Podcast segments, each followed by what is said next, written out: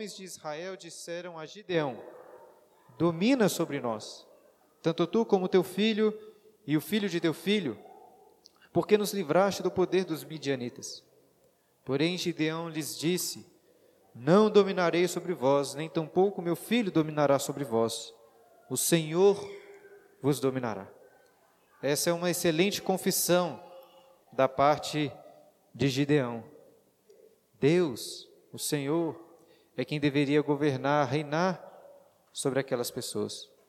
Mas infelizmente, não é isso que acontece durante o livro de Juízes. Não é isso que acontece nem mesmo na própria vida de Gideão, como vamos aprender ainda hoje.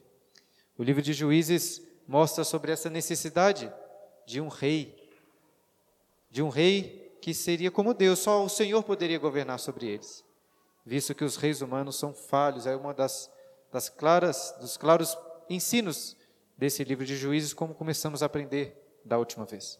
E na última aula, irmãos, eu apresentei um esboço para vocês, como coloquei aqui no quadro, de todo o livro de Juízes. O livro de Juízes é bem fácil de você perceber a estrutura dele, porque é bem clara que é dividido em, é bem claro que é dividido em três partes. Uma parte introdutória do capítulo 1 até o capítulo 3, com duas introduções. Depois nós temos de fato o texto dos juízes, do capítulo 3 até o capítulo 16, com a história dos juízes. Nós começamos com o primeiro juiz, que é o Tiniel, e aí a história, a, a Bíblia conta a história de 12 juízes, seis, às vezes são chamados seis juízes maiores, porque a Bíblia conta com mais detalhes sobre eles, e seis menores. Eles começam bem, coloquei aqui Otiniel. Mas o livro, à medida que você vai progredindo no livro, eles vão só regredindo, piorando. Começam bem com Otiniel e terminam bem mal com Sansão, como se Deus abençoar, nós ainda vamos aprender. E o livro termina com, assim como começou com duas introduções, com duas conclusões, com duas histórias conclusivas que deixam muito claro essa ênfase do final do livro. Não havia rei em Israel, cada um fazia o que achava mais reto. Vamos rapidamente tentar lembrar um pouco do que nós vimos semana passada para iniciarmos os, a aula de hoje, propriamente dita. O que, que nós vimos na semana passada, não, né? Na última aula. Nós aprendemos sobre essa parte aqui, sobre, sobre as introduções. E o que nós vimos, logo no primeiro versículo de Juízes, é que eles começam muito bem. Eles começam fazendo o quê? Começam buscando a vontade de Deus.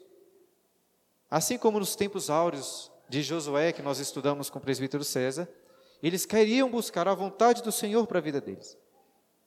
E esse é um contraste muito claro com o final do livro de Juízes. Enquanto no começo estavam buscando a vontade do Senhor, agora não queriam mais saber da sua vontade, queriam cada um fazer o que achava melhor. E a questão é como que o livro pode começar e terminar em extremos opostos? Como pode ser que eles começaram tão bem e terminaram tão mal? O que aconteceu para ser dessa forma? E os primeiros capítulos que nós estudamos a última vez já nos mostram o, o motivo disso. Porque eles não expulsaram aqueles povos como o Senhor tinha ordenado. Eles acabaram se tornando como os cananeus e até se tornando pior do que eles. Uma das coisas que nós vimos no primeiro capítulo, nessa primeira introdução, foram as vitórias parciais do povo. Primeiro eles começam bem, chegam lá destruindo completamente como o Senhor havia ordenado. Mas nós vimos um progresso, na, como, como coloquei aqui nesses versículos, até coloquei para os irmãos como se fosse um movimento. Primeiro eles destroem completamente. Depois eles não destroem completamente aqueles povos, mas deixam eles habitando distantes. Depois nós vemos os israelitas habitando junto com os cananeus. Depois nós vemos, na verdade, os israelitas, oh, me desculpa, os cananeus afastando os israelitas. Eles não habitam juntos porque os israelitas estão habitando longe. E por fim nós vemos os cananeus, os povos daquela terra, destruindo os israelitas. Um movimento contrário. E exatamente quando eles eram destruídos pelos cananeus, pelos povos daquelas terras, que Deus levantava juízes para libertá-los. E o que nós vimos então na, na segunda parte introdutória do livro é um resumo de toda a história dos juízes, na, na forma de um ciclo, um ciclo de acontecimentos Mas como expliquei para os irmãos, não é bem um ciclo, é mais uma espiral descendente, porque é um ciclo que vai só piorando. E que ciclo é esse, como eu coloquei aqui? Em primeiro lugar, o povo abandonava o Senhor e caía no pecado da idolatria, servindo a outros deuses. Por causa do pecado deles, a ira do Senhor se levantava e ele os castigava. E sofrendo a opressão daqueles povos, eles clamavam a Deus. E ao ouvir o clamor, Deus levantava um juiz para libertá-los em quarto lugar. E enquanto aquele juiz vivia, Deus dava para eles paz. Este é o quinto movimento deste ciclo. Mas em sexto lugar, quando aquele juiz morria, o povo voltava para os seus pecados. E a apostasia, a rebeldia, era ainda pior. Por isso disse que é uma espiral descendente. Vai só piorando, como veremos melhor hoje. E hoje, então, nós vamos começar a história de alguns juízes. Se Deus nos abençoar, desses juízes que eu coloquei aí. Queria, queria pedir que você deixe a sua Bíblia aberta, abra em Juízes capítulo 3, e nós vamos seguir os capítulos, obviamente não vamos ler tudo, mas deixa a sua Bíblia aberta e vá acompanhando comigo. Primeiro nós vamos ler a história de Otiniel, capítulo 3, a partir do versículo 7, que diz assim: Os filhos de Israel fizeram o que era mal perante o Senhor, e se esqueceram do Senhor seu Deus, e renderam culto aos Baalins e ao poste ídolo, conforme nós vimos aqui no começo de cada ciclo, a idolatria. Versículo 8, olha a continuação do ciclo. Então a ira do Senhor se acendeu contra Israel, e ele os entregou nas mãos de Cusar Rizataim, Cusã Rizataim, rei da Mesopotâmia. E os filhos de Israel serviram a Cusã Rizataim oito anos. Clamaram ao Senhor os filhos de Israel, e o Senhor lhe suscitou um libertador que os libertou, o Tiniel, filho de Kenaz, que era irmão de Caleb e mais novo do que ele. Aí nós vemos também a sequência desse ciclo. E nós já falamos na última aula sobre o Tiniel, o livro de Juízes é um, um livro que destaca muito os casamentos ruins entre os israelitas e os pagãos, os ímpios daquela, daquela região. Mas Otiniel começa muito bem. Destaquei que ele se casa com Axa, filho de Caleb, depois de ter conquistado aquela cidade. Ele não se casa apenas com uma israelita, né, como brinquei com os irmãos. Ele se casa com a filha do grande Caleb, né? Até falei que era como se casasse com a filha do pastor Paul Washer hoje. Se casou muito bem. Eles começam bem. Pena que terminam de forma tão, tão trágica. E mais uma vez, como disse também na última semana, não pense em Otiniel como um juiz dos nossos tempos, com uma toga preta. Pense nele com uma espada na mão. Não é um juiz da corte, mas é um guerreiro tribal que guerreava para libertar o seu povo e trazer paz para o seu povo. Tem um provérbio romano muito famoso que em latim é assim: se vis passem para bellum. Se você quer paz, prepare-se para a guerra. Essa é uma frase que ficou conhecida num filme recente chamado John Wick. Não, não quero recomendar necessariamente, porque é um filme bem violento. Se você não tiver com problema com isso, pode assistir. Mas o terceiro filme se chama Parabellum. E tem uma cena muito, pelo menos na minha opinião, né? Muito boa do filme quando, ao som de Vivaldi, né, as quatro estações, é dita essa frase e o pau quebrando lá, né? Se você quer paz, prepare-se para a guerra. O livro de Juízo me lembrou disso aí também. Mas olha a continuação da história aí de Otiniel, capítulo 3, versículo 10. Veio sobre ele o Espírito do Senhor. Essa aí é uma expressão que vai ser muitas vezes repetida no livro. É, nós vamos falar mais sobre isso depois, mas desde já entendam que aqui não há uma ação de regeneração, de salvação, como nós vemos no, Espírito, no, no Novo Testamento do Espírito Santo. Aqui é, como vemos no restante do livro, é um dom, uma capacidade extraordinária dada pelo Espírito para que aquela pessoa realizasse algo extraordinário. Isso acontece com os juízes. E o texto continua: E ele julgou a Israel saiu a peleja e o Senhor lhe entregou nas mãos a Cusã Rizataim. Isso é sempre repetido no livro de Juízes. É Deus, é Deus quem dá a vitória. O Senhor lhes entregou. Rei da Mesopotâmia, Mesopotâmia contra a qual ele prevaleceu. Versículo 11, 3, 11. Então a terra ficou em paz durante 40 anos. Otiniel, filho de Kenaz, faleceu. Vemos assim no exemplo de Otiniel um claro exemplo deste ciclo como, conforme foi ensinado no capítulo 2. O próximo juiz é Eude. Nós não vamos ler por completo a história dos próximos juízes, vou ter que resumir aqui, mas acompanhe comigo aí no versículo 12, capítulo 3, versículo 12. Olha só, voltando o ciclo novamente. Tornaram, então, os filhos de Israel a fazer o que era mal perante o Senhor. Aquela espiral descendente, como coloquei. Mas o Senhor deu poder a Eglon, rei dos Moabitas, contra Israel, porquanto fizeram o que era mal perante o Senhor. Vejam o que diz aí. O Senhor deu poder a Eglon, rei dos Moabitas, contra Israel. Era Deus quem estava os castigando. E por 18 anos foram oprimidos pelos Moabitas. Agora, por aí, pule aí para o versículo 15, 3,15. Então, os filhos de Israel clamaram ao Senhor e o Senhor lhes suscitou libertador. Eude, homem canhoto, filho de Gera, benjamita. Por intermédio dele enviaram os filhos de Israel tributo a Eglon, rei dos Moabitas. Os detalhes do livro de Juízes são, de uma forma geral, muito bons, fascinantes. E é dito aí que Eude era um homem canhoto. Até comentei isso, acho que da, da última vez, mas bem rapidamente. A palavra em hebraico para canhoto, ela literalmente é a seguinte, é, significa deficiente da mão direita. O que leva até algumas pessoas, a, alguns teólogos, a, a entenderem que Eude, na verdade, não é que ele era simplesmente um canhoto, mas ele era um, uma pessoa deficiente mesmo, que tinha um problema na mão, até não tinha a sua mão direita. No entanto, lá no capítulo 20, capítulo 20, versículo 16, fala de 700 homens canhotos, usando a mesma palavra. O que indica que não era de fato uma deficiência física, mas era a forma deles se referirem às pessoas que são canhotas. A Bíblia não é politicamente correta nesse sentido aí. A, a tradução que nós temos aqui é a correta, está se referindo a pessoas canhotas. Só que a questão é essa: os canhotos eram vistos como deficientes. Inclusive, até pouco tempo atrás, era assim, né? Vocês devem ter aí algum avô, talvez algum bisavô, na época do César de escola, né? Isso acontecia, né, César? O pessoal amarrava. Quem era canhoto, era comum amarrar as mãos para trás, a mão direita para trás, quer dizer, a mão esquerda para trás, né? Para ele aprender a usar a mão direita.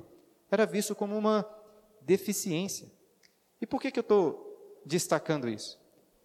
Porque o livro de Juízes faz questão de mostrar que Deus tem prazer em usar aquilo que é fraco, aquilo que é inesperado, aquilo que é diferente. Nós vemos esse exemplo com Eude, depois com Débora, que era uma mulher, depois com Jefité, filho de uma prostituta, que foi abandonado.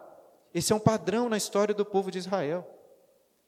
É, vocês sabem que eu gosto muito da história de Senhor dos Anéis, e eu acho que um dos melhores insights de Tolkien em Senhor dos Anéis é mostrar isso, que a salvação, que a redenção, geralmente vem através dos, dos inesperados, daqueles que são pequenos, né, dos pequenos hobbits.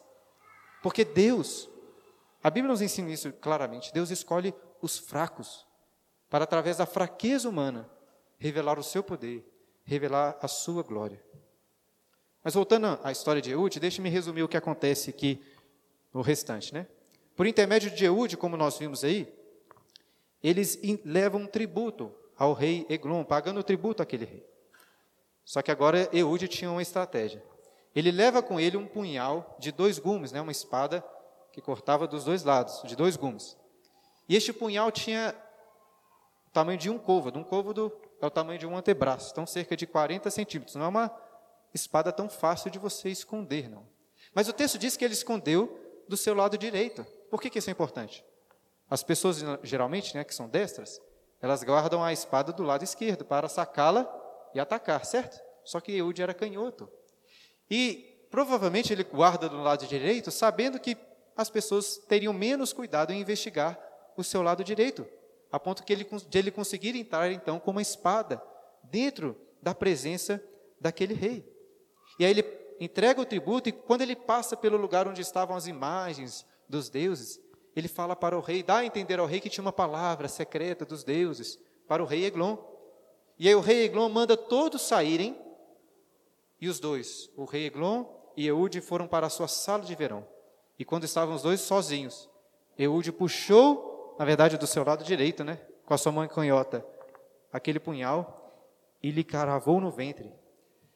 E aí o texto vai dizer que Eglon era tão gordo que este punhal de 40 centímetros se enfiou completamente, de forma que Eude nem conseguiu tirar e ficou por ali mesmo, dentro a, a, a sua gordura se fechou sobre aquela, aquela adaga, né? E é muito curioso, olha só o que é dito aí no versículo 24.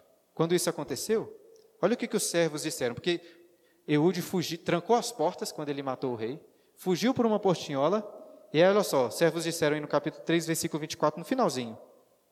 Quando eles estavam preocupados, né, viram que a porta estava trancada, eles disseram no finalzinho do versículo 24: Sem dúvida, está ele aliviando o ventre na privada da sala de verão. É curioso até que eles têm uma certeza, não, com certeza ele está ali, aliviando, talvez por causa do cheiro, né? Aquilo tudo para fora, os intestinos, eles acharam que ele estava se aliviando ali.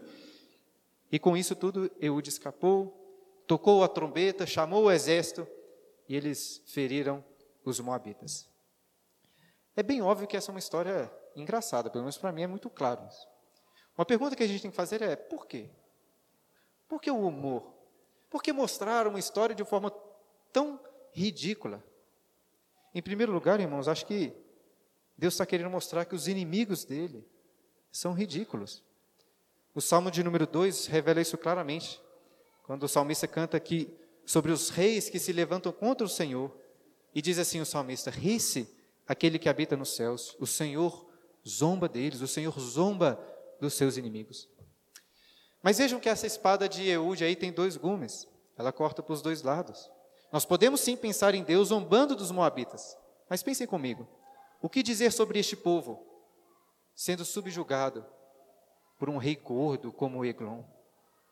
Deus estava zombando os seus inimigos, mas Deus estava também zombando os próprios israelitas, zombando deles.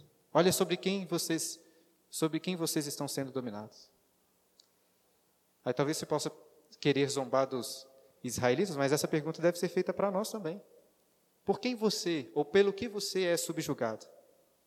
Pela ansiedade, pelo materialismo, pelas riquezas, pelos vícios, pela pornografia, pela ira. A Bíblia nos ensina que nós, em nossos pecados, nós somos essa piada ridículos. Talvez você, por 18 anos, como eles ficaram, por 20, por 40 anos, seja escravo de um pecado tão ridículo. Mas isso, esse livro, o livro de Juízes nos ensina algo muito importante, que apesar de tão ridículo, tão pecadores, nós podemos clamar a Deus, assim como eles clamaram. E Ele levanta um libertador para nos salvar. O livro de Juízes nos ensina sobre isso. E aí, no versículo 31, nós temos Sangar, que é um, como coloquei aqui, né, um juiz menor, e o ciclo continua normalmente. Olha só, capítulo 4, versículo 1, caminhando para a história de Débora e Baraque. Os filhos de Israel, capítulo 4, versículo 1. Os filhos de Israel tornaram a fazer o que era mal perante o Senhor, depois de falecer Eude. Mais uma vez, voltaram a fazer mal. É muito curioso como que o povo estava ligado à vida do juiz. Era uma espécie de culto à personalidade daquela pessoa. Eu acho muito, assim, interessante notar que o mesmo acontece na vida da igreja hoje. Várias igrejas, vários ministérios cristãos são focados em pessoas. Enquanto aquelas pessoas estão vivas, estão ali, vai tudo muito bem. Mas quando elas morrem, ou quando elas passam, aquele trabalho morre, aquele trabalho passa. Uma das melhores anedotas de, de Martinho Lutero foi quando ele é, foi perguntado sobre o que ele fez, né, para a reforma protestante, ele disse o seguinte: oh, eu simplesmente ensinei, preguei e traduzi a palavra de Deus. Fora isso, eu não fiz mais nada. Só dormi, bebi cerveja de Wittenberg com meus amigos Amsdorff e Melanchthon. E enquanto isso, a palavra fez tudo. Eu não fiz nada, ele disse, mas a palavra fez tudo. Ele reconhecia que foi o poder de Deus, não era Lutero, mas era o Senhor usando eles. E esse é um problema dos juízes.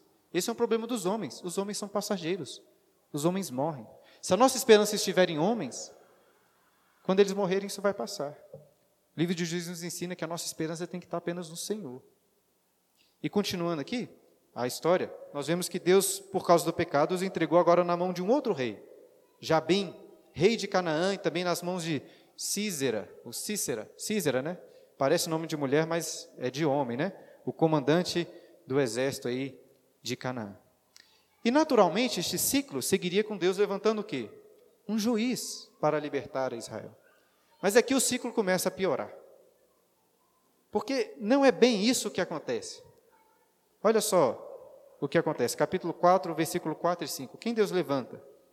Débora, profetiza, mulher de Lapidote, julgava Israel naquele tempo.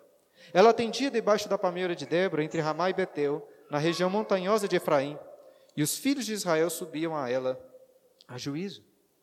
Fala de Débora como juíza, mas nós veremos que não é bem Débora que Deus tinha levantado em primeiro lugar para libertar o povo de Israel. Mas vamos fazer aqui uma pequena pausa, rapidamente. Porque toda vez que é discutido na igreja sobre ordenação feminina, pastoras, ensinando, etc., o exemplo de Débora é levantado. Até falei um pouco sobre isso na, na última aula. Mas vamos entender o que, que o texto está querendo nos mostrar. Inclusive, acredito que tem, nós temos um problema aqui na nossa tradução. Por causa do seguinte: na língua hebraica, assim como na língua portuguesa, existe uma palavra para o profeta, uma palavra para a profetisa. Então, só de falar que é profetiza, já dá para saber que é uma mulher. Então, como está na nossa Bíblia só fala que ela profetiza, já dá para saber que ela é uma mulher. No entanto, no texto hebraico não está assim como está na nossa, na nossa versão. Em hebraico diz literalmente, Débora, mulher, profetiza, ou profetiza, mulher, esposa de Lapidote. Estou destacando isso porque o texto faz questão, faz muita questão de destacar que ela era uma mulher, uma profetisa e a esposa de Lapidote. E por que, irmãos, fazer isso? Exatamente para mostrar que isso é algo distinto. Uma mulher como juíza não é a regra, era a exceção. E como lá em relação a Eude, canhoto, o texto quer mostrar que Deus está usando aqueles que são inesperados. Mas olha aí o que acontece a seguir. Eu disse que não era bem Débora que Deus tinha levantado. Olha o que, que Débora diz, capítulo 4, versículo 6. Mandou ela chamar a Baraque, filho de Abinoão, de Quedes e de Naphtali, e disse-lhe: Porventura o Senhor, Deus de Israel, não deu ordem, dizendo: Vai e leva a gente ao Monte Tabor e toma comigo, contigo dez mil homens dos filhos de Naphtali, dos filhos de Zebulon, e farei ir a ti para o ribeiro Quizon, de, para o ribeiro Quizon a Cícera, comandante do exército de Jabim, com os seus carros e as suas tropas, e o darei nas tuas mãos. Então lhe disse Baraque: Se fores comigo, irei. Porém, se não fores comigo, não irei. Ela respondeu: Certamente irei contigo, porém não será a tua honra da investida que empreendes, pois as mãos de uma mulher o Senhor entregará a Císara. E saiu Débora e se foi com Baraque para Quedes.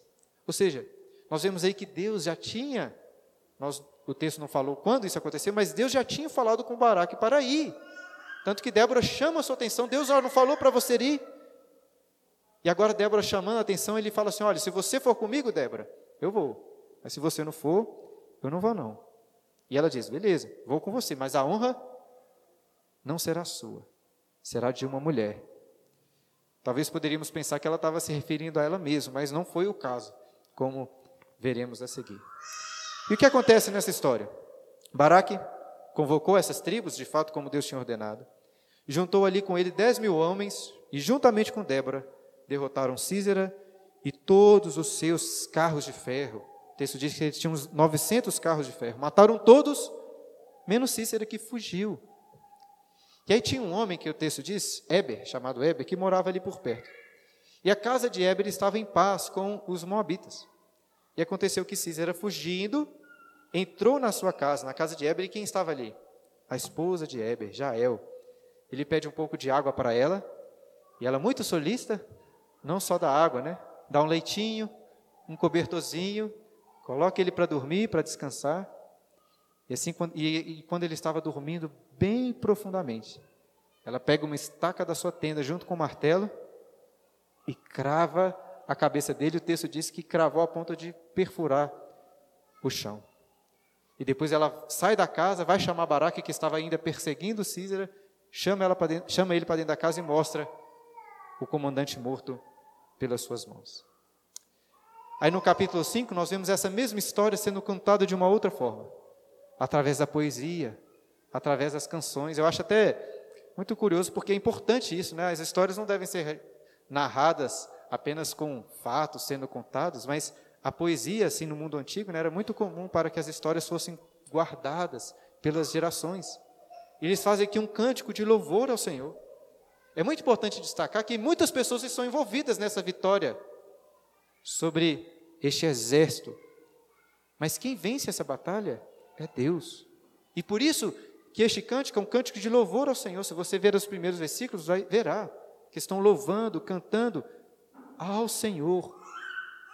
Baraque, por sua vez, é claramente colocado lá em segundo plano, durante toda essa canção. E um destaque especial dado para quem? Para Jael. Olha só, capítulo 5, versículo 24. Bendita seja sobre as mulheres de Jael, mulher de Éber, o queneu. Bendita seja sobre as mulheres que vivem em tendas. Toquezinho de ironia aí, né? Vivem em tendas. A água pediu ele, leite lhe deu, deu ela. Em taça de príncipes lhe ofereceu nata. A estaca estendeu a mão e ao maço dos trabalhadores à direita, e deu o golpe em Císera, rachou-lhe a cabeça, furou e traspassou-lhe as fontes. Né, olha a letra aí desse, desse louvor né, ao Senhor. Aos pés dela se encurvou, caiu e ficou estirado. A seus pés se encurvou e caiu onde se curvou, ali caiu morto. Talvez você possa achar até mulher, já, já é uma mulher muito cruel, né? E o povo muito estranho por cantar essas coisas. Mas olha o que o cântico diz sobre Císera, comandante deste exército. Olha só, versículo 28 a 30. A mãe de Cícera olhava pela janela e exclamava pela grade: Por que tarda em vir o seu carro? Por que se demoram os passos dos seus cavalos? As mais sábias das suas damas respondem, e até ela a si mesma respondia: Porventura não achariam repartiriam os despojos? uma ou duas moças a cada homem? Para si será estofos de várias cores, estofos de várias coisas de bordados. Um ou dois estofos bordados para o pescoço da esposa? Ou seja, o que, que está contando essa canção? A mãe de Cícera, comandante, estava olhando pela janela preocupada. Ele estava demorando, mas aí se lembra de que quando eles ganhavam uma batalha, o que, que eles faziam? Eles dividiam os despojos. Cícera até levava para sua esposa bordados, mas ele demorava por quê? Porque, como o texto diz, antes, cada homem daquele exército recebia uma ou duas moças para abusar dessas moças. Era isso que eles faziam com as mulheres. E este homem terrível foi morto pela mão de uma mulher. E o cântico termina exaltando o Senhor, capítulo 5, versículo 31. Assim, ó Senhor, pereçam todos os teus inimigos, porém os que te chamam brilham como o sol quando se levanta no seu esplendor e a terra ficou em paz 40 anos. Apesar de uma grande vitória aqui, infelizmente vemos esse ciclo continuando e já está piorando. Baraque não é como Otiniel, não é como Eude, e as coisas vão piorar ainda mais com Gideão. Olha aí no capítulo 6, para lermos a história de Gideão. Começo do capítulo 6 revela como sempre, né? Voltaram a fazer mal, que era perante, perante mal, o que era mal perante o Senhor. E agora Deus enviou contra eles os midianitas. Qual era o costume dos midianitas? Quando os israelitas plantavam alguma coisa, produziam alguma coisa, eles iam lá, os midianitas iam lá, atacavam, saqueavam, ou então destruíam tudo. De forma que os israelitas, para se proteger, começaram a fazer covas, cavernas nas montanhas, para se esconder ali, esconder os seus produtos, se proteger dos midianitas, até o dia que clamaram ao Senhor. Até aqui o ciclo continua normal. Mas dessa vez, ao invés de Deus enviar um juiz em primeiro lugar, Deus envia um profeta para eles. É isso que nós vemos a partir do versículo 10. Um profeta para exortá-los, dizendo assim: Olha, Deus libertou vocês dos egípcios, dos egípcios. Deus libertou vocês de tantos homens cruéis, exércitos terríveis. E toda vez ele diz para vocês: Agora não sirvam os deuses deles, sirvam a mim apenas. Mas vocês não me deram ouvidos. Ou seja, Deus manda um profeta para eles para mostrar que, na verdade, eles mereciam aquilo ali. Eles estavam sofrendo, mas era por culpa deles. Eles mereciam o castigo. Mas qual é a resposta de Deus em relação a essa incredulidade? Misericórdia. Mesmo merecendo castigo, Deus levanta para eles um juiz. O livro de Juízes tem algumas cenas que parecem assim inacreditáveis. Mas o mais inacreditável nesse livro não é o mal, o mais surpreendente é o amor de Deus. Como que Deus continua amando e tendo misericórdia por um povo tão cruel. O livro de Juízes mostra isso claramente. E agora Deus vai chamar Gideão, a partir do versículo 11. A descrição desse encontro do Senhor com Gideão é, é muito boa. Olha só, versículo 11. Então 6:11. Então veio o anjo do Senhor e assentou-se debaixo do carvalho que está em Ofra, que pertencia a Joás, a Biesrita. Deus senta ali, tranquilo. E Gideão, seu filho, estava malhando trigo no lagar para pôr a salvo dos midianitas. Então o anjo do Senhor lhe apareceu e lhe disse: O Senhor é contigo, homem valente. Você conhece a história de Gideão, deve ver que aqui ver nessa frase do Senhor uma grande ironia, né? Como se o anjo do Senhor aqui não pudesse segurar suas gargalhadas, olhando para Gideão, um homem tão covarde, chamando ele de homem valente. Mas quando estava pensando melhor sobre esse texto, refletindo, percebendo que aqui é um momento solene, creio que Deus fala com Gideão de fato como um homem valente. Obviamente não como Gideão era naquele momento, mas no que Deus faria através de Gideão. Parece até com a forma como Deus nos chama nas, nas, nas Escrituras, né? Olha para você, um pecador terrível, e fala que você é um santo em Cristo Jesus. Não pelo que você é naquele momento, mas pelo que Deus fez e fará na sua vida. Continuação, olha aí, versículo 13. Respondeu-lhe Gideão: Ai, Senhor meu, se o Senhor é conosco, por que não sobreveio tudo isso?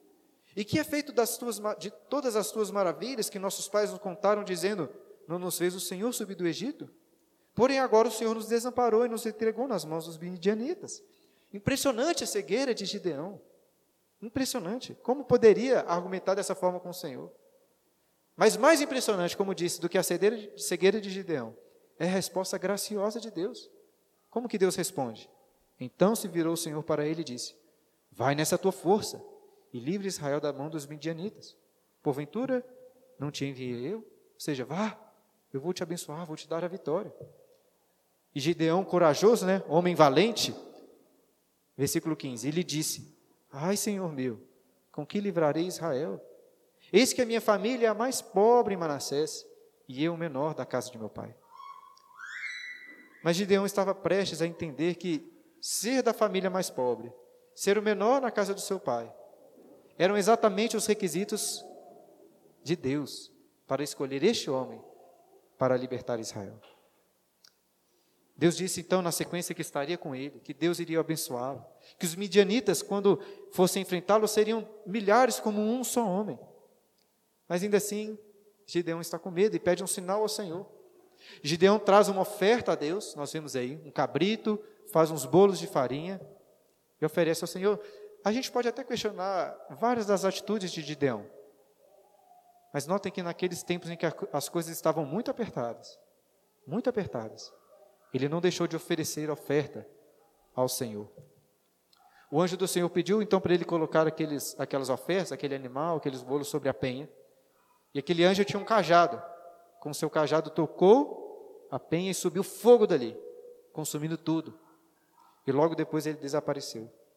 E neste momento Gideão reconheceu que o anjo do Senhor era o próprio Senhor, que ele tinha visto a Deus. E fica morrendo de medo. Mas Deus o acalma, dizendo: Não temas, você não vai morrer. Vejam, porém, irmãos, que Deus está chamando aqui Gideão para vencer os midianitas, é isso que nós temos visto. Mas notem que o problema não era os midianitas em primeiro lugar. Porque note na sequência, contra quem que é a primeira batalha de Gideão? Não é contra os midianitas, é contra o próprio povo do Senhor.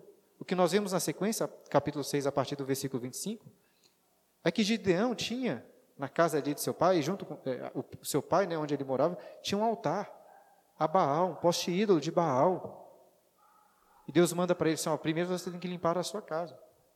Vá lá, destruir esse altar. Você vai pegar a lenha do poste ídolo e fazer um altar com aquela lenha e sacrificar um boi a mim. Gideão obedeceu ao Senhor? Obedeceu, mas com muito medo. Tanto que o texto diz que ele vai à noite, junta dez servos e à noite na caladinha, na esperança de que ninguém ia ficar sabendo, faz o que Deus ordenou. Mas a estratégia dele não adiantou. O pessoal investigou, descobriu que tinha sido Gideão. E vão até Joás, pai de Gideão, e pedem para Joás: agora entregue o seu filho, pois nós vamos matá-lo, apedrejá-lo pelo que ele fez. Olhem a ironia, irmãos. Qual era o crime estabelecido por Deus para a idolatria? Era o apedrejamento. Mas agora os idólatras queriam matar Gideão por ter destruído aquele ídolo. Mas Joás defende o seu filho aí, meio que defende. Ele diz algo muito bom. Olha, olha a resposta de Joás, capítulo 6, versículo 31. Porém, Joás disse todos os que se puseram contra ele: Contendereis vós por Baal? Livrá-los-eis vós? Qualquer que por ele contender ainda essa manhã será morto. Se, se é Deus, que por si mesmo contenda, pois derribaram o seu altar. Naquele dia, Gideão passou a ser chamado Jerubaal, porque foi dito: Baal contenda contra ele, pois ele derribou o seu altar. Ou seja, Joás disse assim: se Baal é Deus mesmo, então que deixe, deixe Baal se vingar de Gideão, vocês não têm nada com isso. E é por isso que o nome dele se tornou Jerubaal, ou seja, deixe Baal contender contra Gideão. Mas o que acontece em seguida? Apesar de Gideão ter ficado, parece com essa má fama aí, o Espírito do Senhor, assim como vimos antes, revestiu a Gideão. E ele convoca várias das tribos para se ajuntarem a ele contra os midianitas na batalha. E tendo ajuntado o exército, Gideão faz uma nova prova com o Senhor. Na verdade, mais duas provas. Essas provas acho que são mais conhecidas, né? Todo mundo na escola dominical de crianças já aprendeu sobre elas. De um dia, primeira vez, de um dia para o outro, Gideão coloca lã na terra batida, né, na eira, e pede para que a terra estivesse molhada, na verdade, o contrário, né, que a lã no outro dia estivesse molhada e a terra seca. Aí isso aconteceu. No dia seguinte, ele fez o contrário, para que a terra estivesse molhada e a lã seca, e por duas vezes Deus provou que estava com Gideão. E agora sim, tendo provado, Gideão iria lutar contra os midianitas. O capítulo 7, se você está acompanhando aí, é o famoso capítulo que narra a história de Gideão com seus 300 homens. Olha como começa falando aí, capítulo 7, versículo 1. Então Jerubaal, muito bom, né, o, o fato do autor chamá-lo de Jerubaal. Então Jerubaal, que é Gideão, se levantou de madrugada e todo o povo que com ele estava, e com todo o povo que com ele estava. E se acamparam junto à fonte de Arode, de maneira que o arraial dos midianitas lhe ficava para o norte, no vale, defronte do outeiro de Moré. Disse o Senhor a Gideão: É demais o povo que está contigo para eu entregar os midianitas nas suas mãos. Israel poderia se gloriar contra mim, dizendo: A minha própria mão me livrou. Na história anterior, Baraque tinha um grande exército, liderado um grande exército. Mas Deus agora queria que não tivesse dúvidas, que era Ele quem estava dando a vitória. O texto diz que eles tinham 22 mil pessoas o Gideão tinha, conseguiu juntar 22 mil pessoas. Eram poucas pessoas. Porque lá para frente, no capítulo 8, versículo 10, é dito que os midianitas tinham 135 mil soldados. Mas Deus diz assim: é demais. 22 mil é gente demais. E aí Gideão fala assim: ó, quem for medroso, quem for tímido, pode voltar. Acontece que voltaram 12 mil e ficaram apenas 10 mil. E com esses 10 mil contra 135 mil, Deus mais uma vez diz: ainda assim, tem gente demais aí. Aí Deus faz um novo teste, aquele teste lá, vocês já devem ter ouvido falar, né, de beber a água lá no rio, etc. E desse teste sobram 300 pessoas. Não temos tempo aqui de contar a história, mas são com esses 300 homens que Deus dá a vitória para eles. E após essa vitória, nós vemos Gideão é, convocando agora os homens lá de Efraim para perseguirem os midianitas, pois tinham guerreado e estavam correndo atrás deles. Até que, em primeiro lugar, conseguiram alcançar os príncipes dos midianitas, prenderam eles e os mataram. O capítulo 8, se você está seguindo aí, continua com a tribo de Efraim, os efraimitas, reclamando com Gideão, por quê? Porque não tinham sido convocados antes. Ou seja, eles também queriam a glória da vitória. Pô, Gideão, por que você não chamou a gente antes? Mas Gideão conversa com eles, apazigua eles, exaltando, ele fala, não, vocês são muito bons, melhores do que nós, e aí eles se sentem por satisfeitos, eles gostavam de ser, assim, honrados, né? E o que o texto diz no capítulo 8 em seguida, é que Gideão continua com os 300 homens perseguindo os reis dos midianitas, Zeba e Salmuna. Os príncipes, como disse, já tinham sido mortos, mas os reis deles ainda não. E aí, neste caminho, em perseguição, Gideão passa pela cidade de Sucote. Essa é uma história importante, porque chegando ali, Gideão pede pão para aqueles moradores que não quiseram ajudar. Dizendo assim para Gideão: Ah, por acaso você já venceu o rei dos midianitas para que a gente dê pão para vocês? Que direito que vocês têm sobre nós? É muito curioso, irmãos, estava pensando sobre isso. Enquanto na igreja, assim como nos tempos dos juízes, uns querem glórias para si, mesmo sem fazer as coisas, outros não querem ajudar em nada. Entre o povo de Deus, Deus acontece igual aconteceu aqui. Algumas pessoas que estão preocupadas apenas com a sua própria glória, fazer as coisas para serem honradas. Outras pessoas na igreja às vezes não querem ajudar em nada, só ficam reclamando como os homens de Sucote. E Gideão fica irado com eles. Tão irado que diz o seguinte: Olha, quando eu voltar, eu vou voltar, eu vou castigá-los e vou destruir essa torre aqui de Penuel. E ele continua com os 300 homens, conseguem alcançar, matam 15 mil homens, os 15 mil homens que tinham restado dos midianitas, e conseguem prender os, seus reis. E o que, que Gideão faz? Pega esses reis, volta lá até Sucote, para esfregar na cara deles, que ele tinha conseguido capturar, para esfregar na, na cara deles a sua vitória. Aí castiga aqueles homens com espinhos, e depois faz algo terrível, irmãos derruba uma torre, a torre de Penuel, matando vários homens daquela cidade. Eu, pelo menos, acho essa uma história muito triste. Vejam, o, juiz era levantado para atacar os inimigos. Mas aqui vemos um juiz que se levanta contra os seus próprios compatriotas, contra o seu próprio povo.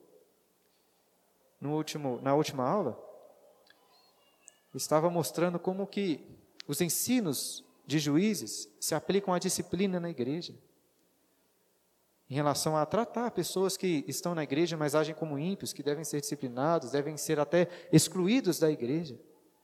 Disse que um dos principais motivos de secularização é a falta de disciplina na igreja. Mas, irmãos, por outro lado, o livro de Juízes nos ensina que, às vezes, a igreja é dura demais. E nos ensina sobre a necessidade de, por outro lado, termos sempre misericórdia e compaixão daqueles que pecam. Porque juízes é um espelho do nosso próprio coração, nós somos maus também. Nós não temos um direito moral de ficar disciplinando as pessoas, tratando elas dessa forma. A disciplina deve ocorrer, mas devemos também ter compaixão daqueles que caem em pecado. Às vezes é uma pessoa que tem pecado com vícios, com a ira, com a pornografia, ou uma jovem, às vezes, que se engravida e fica com vergonha na igreja. Mas nós devemos ter compaixão dessas pessoas tratá-las com amor, dar a elas oportunidade de arrependimento. A Bíblia nos ensina sobre isso também. E como que a história de Gideão termina? Olha aí capítulo 8, versículo 22 e 23. Como nós lemos no início. Então os homens de Israel disseram a Gideão: Domina sobre nós, tanto tu como teu filho, o filho de teu filho, porque nos livraste do poder dos midianitas. Porém Gideão lhes disse: Não dominarei sobre vós, nem tampouco meu filho dominará sobre vós. O Senhor vos dominará. Parece que a história de Gideão ia terminar bem. Essa aqui é uma excelente confissão. Mas infelizmente eram dias muito sombrios. O que que Gideão faz em seguida? Cada um fazia o que queria, inclusive Gideão. Apesar de dizer explicitamente que não queria ser rei, nem ele nem os seus filhos. Em seguida ele pega deles ouro, como se fosse um rei. Ele faz uma estola sacerdotal, uma espécie de ídolo e leva aquele povo à idolatria. A história de Gideão começa com ele destruindo um ídolo mas termina com ele construindo outro ídolo. O texto também diz que Gideão teve muitas mulheres e muitas concubinas, assim como um rei, e que uma de suas concubinas teve um filho. Gideão chamou seu filho de Abimeleque. Você sabe o que significa Abimeleque? Av, em hebraico, é pai. E Meler, ou Melech, é rei. Abimeleque significa meu pai é rei. Aquele que dizia que não queria ser rei colocou o nome do filho dele. Meu pai é rei. Essa é a história triste de como vai continuando. E a tristeza dessa história continua com o seu filho também. Nós não temos tempo aqui de passar pelo capítulo 9 de Abimeleque, mas em resumo, irmãos, Abimeleque se une ali com os siquemitas, ele pega dinheiro com os, os irmãos da sua mãe, ele era filho de Abimeleque, pega dinheiro com seus tios e mata os seus outros irmãos, os seus meio-irmãos, na verdade, né, por parte de Gideão, mata todos, 70 menos um, Jotão que consegue esconder.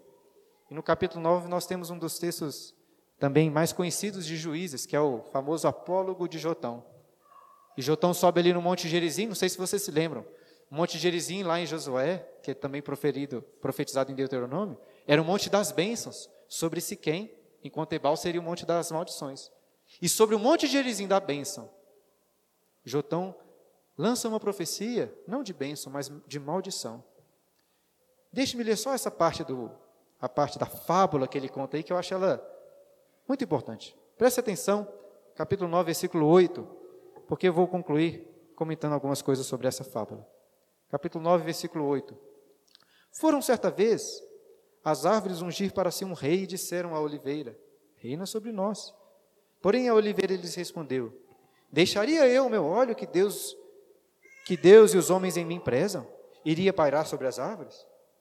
Então disseram as árvores à figueira: Vem tu e reina sobre nós. Porém a figueira lhes respondeu: Deixaria eu a minha doçura? O meu bom fruto iria parar sobre as árvores? Então disseram as árvores à videira: Vem tu e reina sobre nós. Porém a videira lhes respondeu: Deixaria eu o meu vinho, que agrada a Deus e aos homens? Iria pairar sobre as árvores?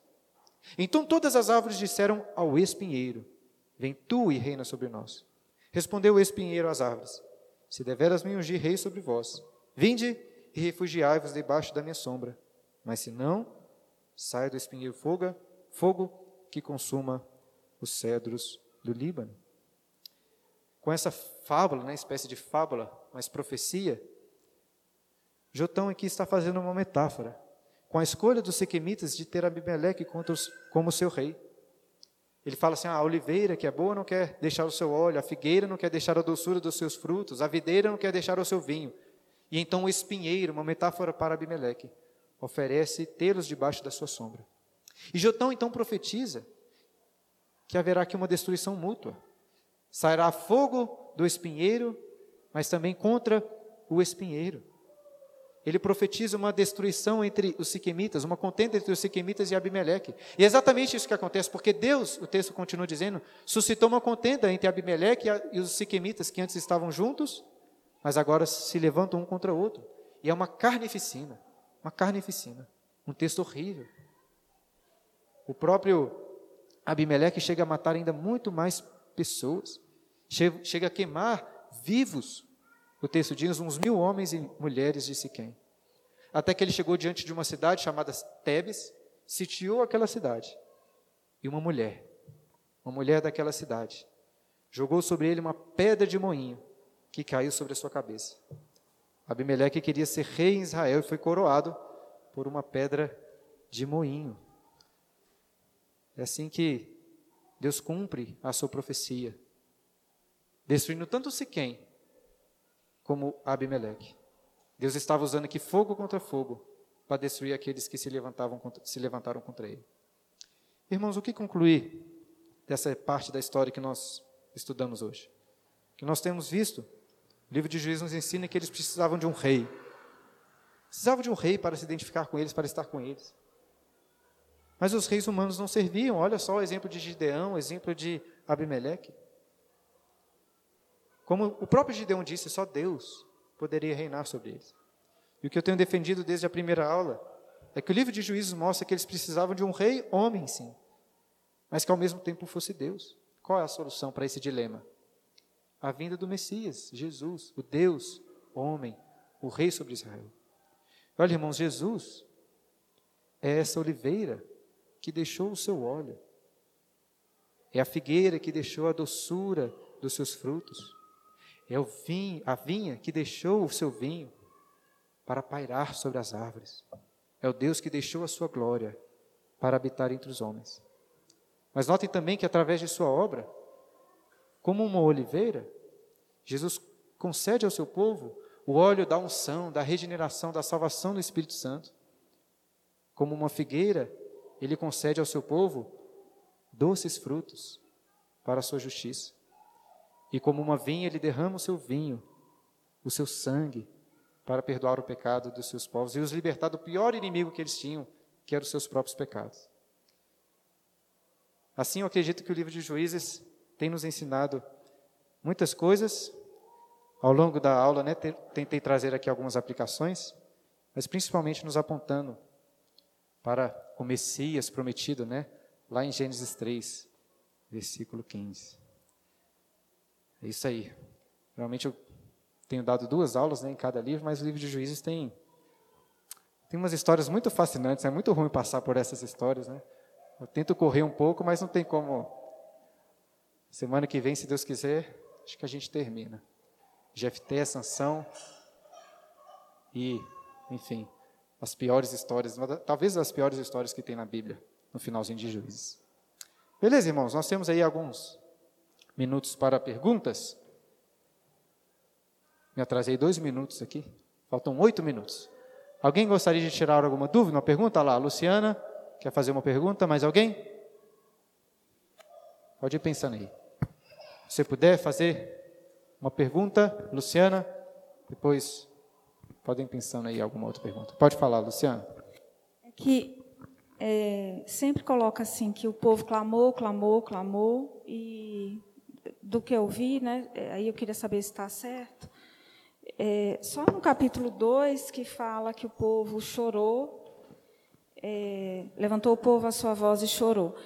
Então, assim, no, no, livro todo fala o povo clamou, aí o Senhor atendeu, mas eu não vê, você não vê assim arrependimento. É,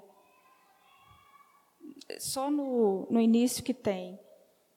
Está correto é, esse entendimento ou eu estou interpretando além? Porque aí fala assim só e, e, aí depois fala assim, né, que é, a, e a terra ficou em paz. Aí ficou em paz 40 anos, ficou em paz 8 anos, ficou em paz. Uhum. Mas é a terra que ficou em paz, não é o povo. O povo. Eles continuaram se afastando da lei do Senhor. É, mas aí eu não sei se eu estou indo além. Eu, eu, acho não... que eu acho que faz sentido assim, sim. É, eu assim li, né, e, e ouvi algumas aulas sobre o livro de Juízes. E é muito comum essa, essa interpretação, né, de que o clamor deles era um clamor hipócrita, né, sim? E de fato parece isso. Os, os israelitas pare, queriam mais um Deus para livrar eles dos problemas do que um Deus para servir, para adorar mesmo, entregar a vida a este Deus, né? Tanto que quando as coisas apertavam, eles clamavam e depois se esqueciam se esqueciam do Senhor, né? Não muito diferente do que nós muitas vezes fazemos, clamando ao Senhor apenas para nos livrar dos problemas dessa vida, dessa terra, né? Mas assim, o livro de Juízes, ele tem que ser interpretado assim como a, a Bíblia o interpreta, né? O livro de Hebreus, talvez até seria mais, mais fácil interpretar Juízes se não tivesse o livro de Hebreus, né? Mas o livro de Hebreus, olha para a vida desses homens terríveis, fala que eram homens de fé. E eu creio que o livro de Juízes, ele mostra um pouco um espelho do nosso coração. Porque, sendo bem sincero, às vezes eu clamo a Deus por perdão, mas acho que muito parecido com os, ju os juízes aqui na época, os israelitas no tempo dos juízes. Mas Deus perdoa até este, essa minha falha no perdão, entendeu o que eu quero dizer? Eu acho que Deus era tão misericordioso que mesmo eles clamando a Deus sem um coração completamente contrito, Deus os abençoava, Deus os perdoava. Tanto que o que nós vemos, a resposta de Deus é misericórdia, é a sua graça. É claro que eles vão sendo castigados cada vez mais, mas Deus é misericordioso. Então, eu tenho dificuldades de ver um, como se esse clamor não valesse de nada, sabe? Se fosse só um remorso. Eu acho que, pelo menos, eu entendo que Deus via no coração daqueles homens fé. Na verdade, naquele via, ele produzia no coração deles fé, mesmo apesar da, da indignidade, até da confissão deles, né? Eles não só pecavam, como eles eram indignos na forma como eles confessavam ao Senhor, que eles clamavam. Então, essa é a impressão que eu tenho, como eu interpreto. Eu tenho dificuldade de falar assim, ah, era um clamor que não valia, entendeu? Não que seja isso que a senhora tenha te dito, né? Mas assim, é, essa é a minha percepção. Era um clamor, mas fraco mesmo. Faz sentido o que você disse, mas eu interpreto dessa maneira.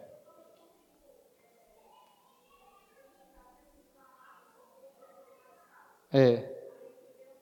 É diferente, exatamente. É, verdade.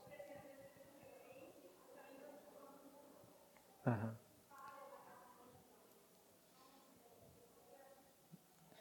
Sim. Faz sentido, sim. Eu acho. Lembra, por exemplo, do povo lá no Egito, né? Eu acho que a história do Egito ela é muito marcante para a história restante do povo de Israel. E lá no Êxodo é dito que Deus ouviu o clamor do povo que subiu contra ele. Nós vemos em Gênesis que o clamor do sangue de Abel, né, clamor. Essa ideia do clamor, eu acho que não é só um clamor, entende? Eu acho que é uma coisa muito forte. Apesar de entender que nas circunstâncias deles ali era eles não estavam aparentemente tão arrependidos assim. Mas eu acho que essa linguagem é muito forte. Eu não acho que o, o livro tem um propósito de falar, ao invés de usar arrependimento, para mostrar que o clamor fosse uma coisa inferior ao arrependimento. Eu não acho que é essa a intenção do autor. Mas eu posso pensar melhor também. Não sei, essa é a minha impressão. Entendeu? Clamor é uma coisa muito forte. É. Ô Simon, liga aí para nós.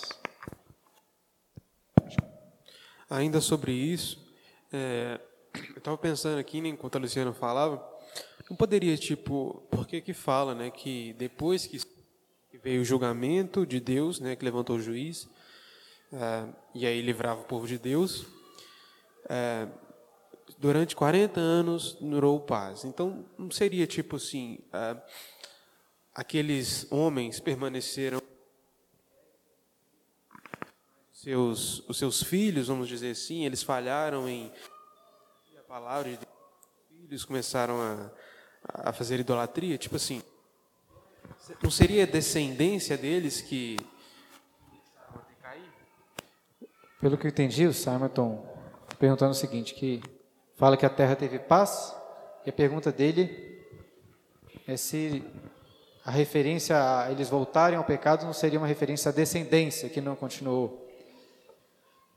Assim, Simon, eu não sei dizer ao certo, mas o que o texto diz é que, morrendo o juiz, eles caíam. No, o, o, o livro faz questão de mostrar a relação com o juiz, e não com a descendência, como fez lá no começo. Né? Assim, existe essa relação em relação à descendência em relação ao povo de Josué, que fala que levantou uma nova geração que não conhecia o Senhor. Então pode ser que você faça uma associação lá com o capítulo 2. Mas o livro de Juízes repete que quando o juiz morria, eles voltavam ao pecado. Por isso que até falei aqui sobre essa ideia do culto à personalidade, né? Parece que estavam de alguma forma ligados àquele juiz e que quando ele morria, eles voltavam ao pecado. Pelo menos essa é a interpretação que eu faço, entendeu? Não sei se dá para extrair algum ensino relacionado à descendência nesses casos não, mas talvez sim. Teria que pensar melhor. Alguém pegou o José? Pastor, é, eu tenho uma dúvida quanto à função dos juízes. É, porque você lê lá em, em quando Moisés é, dividiu, quando o sogro de Moisés o ajudou na administração do povo, ele dividiu os homens para ajudá-lo a julgar Israel. Uhum. Então, naquela época, o juiz tinha uma função específica, resolver os problemas menores para que somente as coisas mais assim complicadas chegassem a Moisés.